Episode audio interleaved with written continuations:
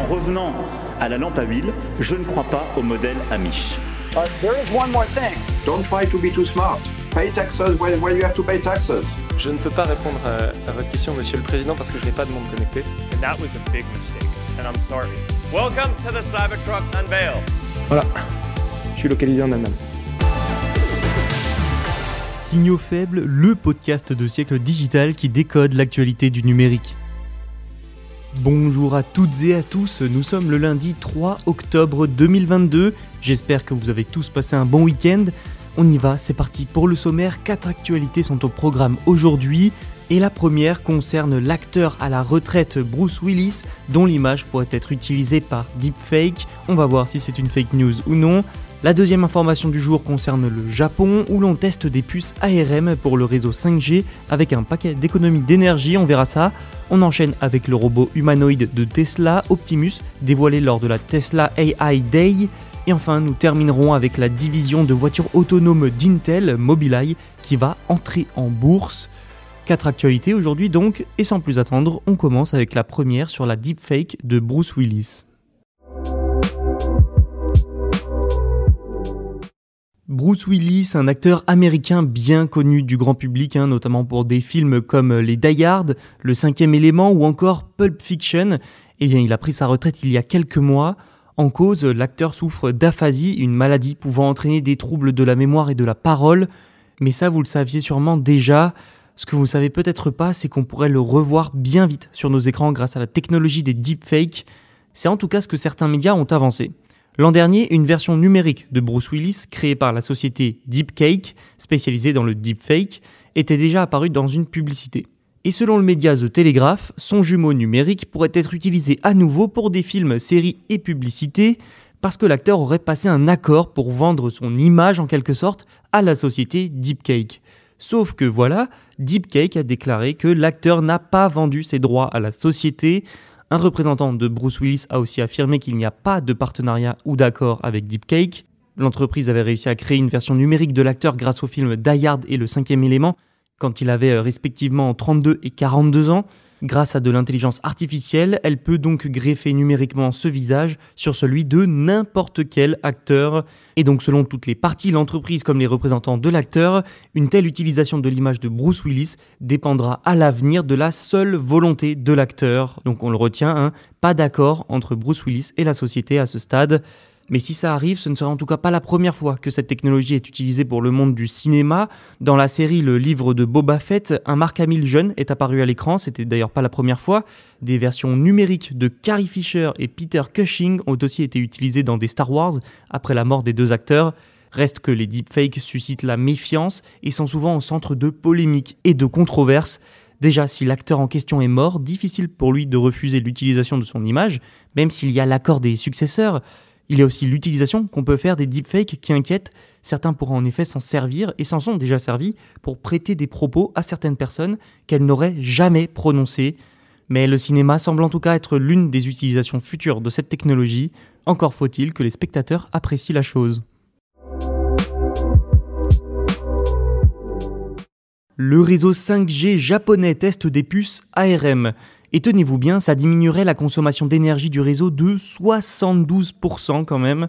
C'est le géant des télécommunications, NEC, et l'opérateur numéro 1 du pays, NTT Docomo, qui ont réalisé les tests, et ces derniers démontreraient que les processeurs Graviton 2 basés sur ARM consomment 72% d'énergie en moins.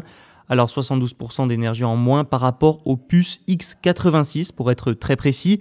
NEC fournit les systèmes de réseau 5G au Japon. Selon les deux entreprises, l'essai a permis de tester les performances des puces ARM dans un environnement de cloud hybride avec un accord avec AWS, Amazon Web Services. Elle prévoit maintenant un deuxième essai. Les puces Graviton 2 ont été introduites par Amazon Web Services dans son infrastructure cloud en 2020. Il s'agit d'un processeur à 64 cœurs basé sur la conception Neoverse N1 d'ARM, cadencé à 2,5 GHz. Voilà, vous savez tout pour la technique. Et donc cette architecture, si les chiffres sont avérés, pourrait être l'avenir tant les performances efficaces ont une empreinte carbone réduite.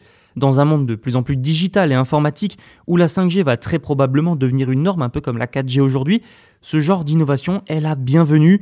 La pollution entraînée par la 5G fait d'ailleurs partie des critiques récurrentes à l'encontre de la technologie.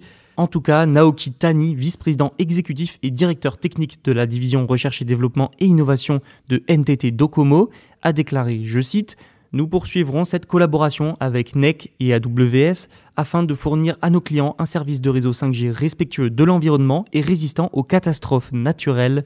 Notons aussi que NEC a été retenu pour remplacer Huawei sur le marché britannique en 2020, avec notamment des essais Open RAN. Alors grossièrement, hein, l'Open RAN, c'est un type d'architecture réseau qui intègre une pile logicielle pour un équipement standard. Et ça, eh ben en fait, ça permet aux composants de différents fournisseurs de fonctionner ensemble sans problème. C'est là la réelle avancée de cette technologie, de cette architecture. Il est donc très très probable qu'on entende parler de NEC à nouveau dans les prochains mois, tout comme de la 5G qui est encore au centre de beaucoup de tests et de critiques et qui doit encore être améliorée. Elon Musk, PDG de Tesla et les équipes intelligence artificielle de l'entreprise ont levé le voile sur un projet lors de la Tesla AI Day 2022. Lors de la dernière journée de l'édition 2021, Elon Musk avait déclaré que l'entreprise travaillait sur un robot humanoïde connu sous le nom d'Optimus. Mais il n'y avait pas de prototype à montrer à ce moment-là, c'était même un humain vêtu d'un costume de robot qui était monté sur scène. Oui, vous avez bien entendu. Et cette année, il y avait bien un prototype, un vrai. Le milliardaire et ses équipes ont montré un robot humanoïde bipède. Selon eux, il ne s'agit que d'un robot en plein développement qui ne fait que marcher et agiter les mains en l'air. Et apparemment, c'était la première fois que le robot se promenait sans aucun support mécanique. Plusieurs câbles étaient quand même apparents sur le robot et ses mouvements, c'est vrai, semblaient un peu limités. Elon Musk en a aussi profité pour expliquer que, selon lui, Tesla était la bonne entité pour développer l'intelligence artificielle, notamment du fait de sa gouvernance. Tesla est une entreprise cotée en bourse avec une classe d'actions. Donc, pour citer Elon Musk, cela signifie que le grand public contrôle Tesla et je pense que c'est une bonne chose. Donc, si je deviens fou, vous pouvez me congédier. En 2021, le milliardaire avait expliqué qu'Optimus devrait à terme être capable d'aller faire par exemple des courses pour les humains. Il a aussi affirmé que les robots fabriqués par Tesla seront un jour utilisés dans des usines. Le robot Optimus devrait aussi être capable de porter par exemple un sac de 10 kg ou encore d'utiliser des outils. Le prototype présenté sur scène est équipé d'une batterie de 2,3 kWh, parfait pour une journée complète de travail selon un employé de Tesla. Et surtout, ce qui est intéressant à savoir, c'est que la société a expliqué utiliser son expérience et ses produits venant des voitures électriques autonomes pour construire et améliorer son robot. Par exemple, le super ordinateur utilisé dans les véhicules Tesla est également utilisé dans le robot Tesla et l'entreprise exploite également le matériel et les logiciels utilisés dans son système d'assistance au conducteur pour le robot également. Donc c'est le pilote automatique qui est réutilisé pour le robot en quelque sorte.